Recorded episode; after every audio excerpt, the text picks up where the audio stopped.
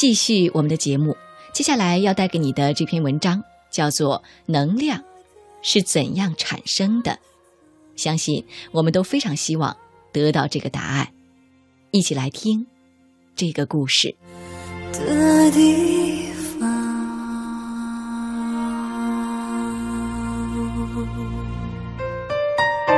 您正在收听的是《品味书香》丽娜品读时间，聆听美好，享受心灵的宁静。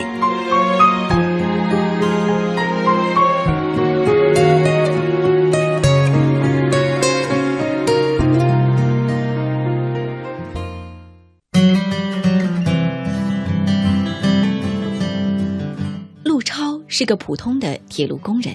当初是接附近的班进入铁路工作的，工作几年后，因为铁路系统裁减人员，陆超不幸被裁减下去。下岗回家后，全家人都很郁闷，家人担心他心理压力过大，纷纷劝他别上火，在家里好好休息一段时间，然后再出去找工作。父母是这样安慰他的：“儿子，千万别着急。”就是你三年五年不出去工作，我们也养得起你，千万要放宽心呐。陆超感觉很可笑，爸妈真是太小看他了。第二天一大早，陆超就出门了。爸妈问他干什么去，他说心里烦，出去散散心。爸妈会心的对视了一眼，然后。齐声说道：“好好，出去散心是好事情。我们就害怕你在家里闷着，闷出心病，就麻烦了。”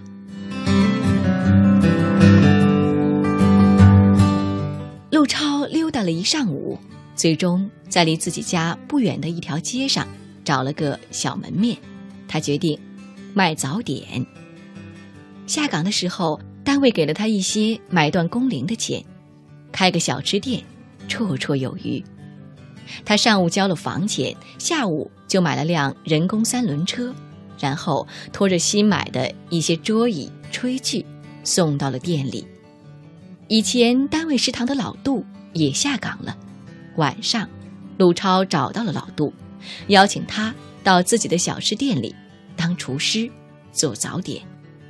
老杜特别高兴，他兴奋地说道：“你这小子速度快得惊人呐！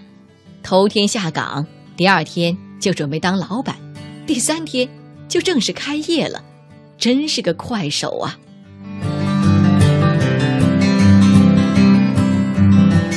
下岗的第三天，陆超的小吃店就正式开业了。老杜在单位食堂干过多年的厨师，做早点。简直是小菜一碟。陆超在经营中和老杜学会了做早点的手艺，并且很快就成了熟手。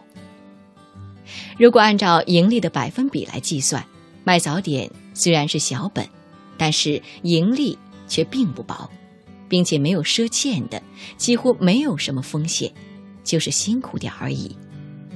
陆超的早点店当月就盈利了。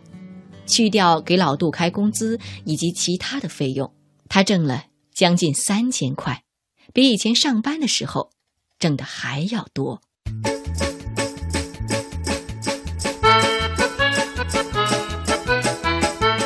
陆超的早点店一般上午十点就关门了，他报了个厨师培训班，每天上午十点多去市场买好第二天需要的蔬菜和肉，交给老杜。准备第二天的材料，下午他就去厨师培训班学习。两个月后，他从培训班学成后，就把早点店改成了小吃铺，不但卖早点，还卖一些家常炒菜。他和老杜同时下厨，完全能忙得过来。虽然工作量加大了，但是他给老杜涨了几百块钱的工资，老杜也乐意辛苦一些。一年下来，陆超挣了七万多元。他用这七万多元做本钱，重新租了一个四间门面的店铺，招聘了几个厨师和服务员。他任命老杜为厨师长，让他掌管后厨的一切事务，自己则忙着采购和招呼客人。有时候客人很多，厨师人手不够，陆超这个老板就亲自掌厨。下岗后的第四年，陆超已经有了两家饭店，每月盈利都能达到两三万元。这个收入是他以前上班的时候根本都不敢想的。那天视察工作的时候。作为另一个分店店长的老杜佩服地说：“陆超，说实在的，下岗的第二天你就决定卖小吃，你真是果断啊！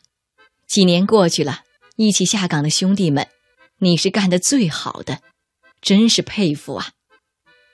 陆超笑笑说：“没什么值得佩服的，我在铁路上干过几年，看明白一个道理：火车头停在铁轨上。”为了防滑，在它的八个驱动轮前各塞了一块三寸见方的木头，它就无法动弹。但是，当它的时速超过一百公里的时候，一堵两尺厚的墙也能穿过。这就说明，运动起来后，火车的能量是巨大的。人也一样啊，光说不做有什么能量？只有踏实的干了，只有运动起来。才会产生比较大的能量啊！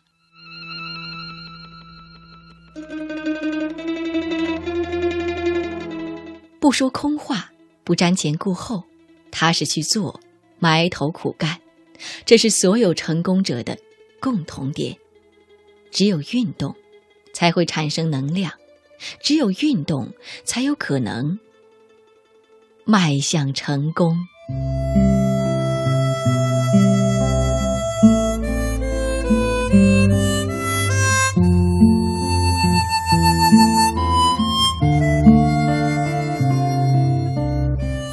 好的，这里依然是丽娜品读时间，谢谢电波另一旁有你的守候。刚才跟你分享的这篇文章叫做《能量是怎样产生的》。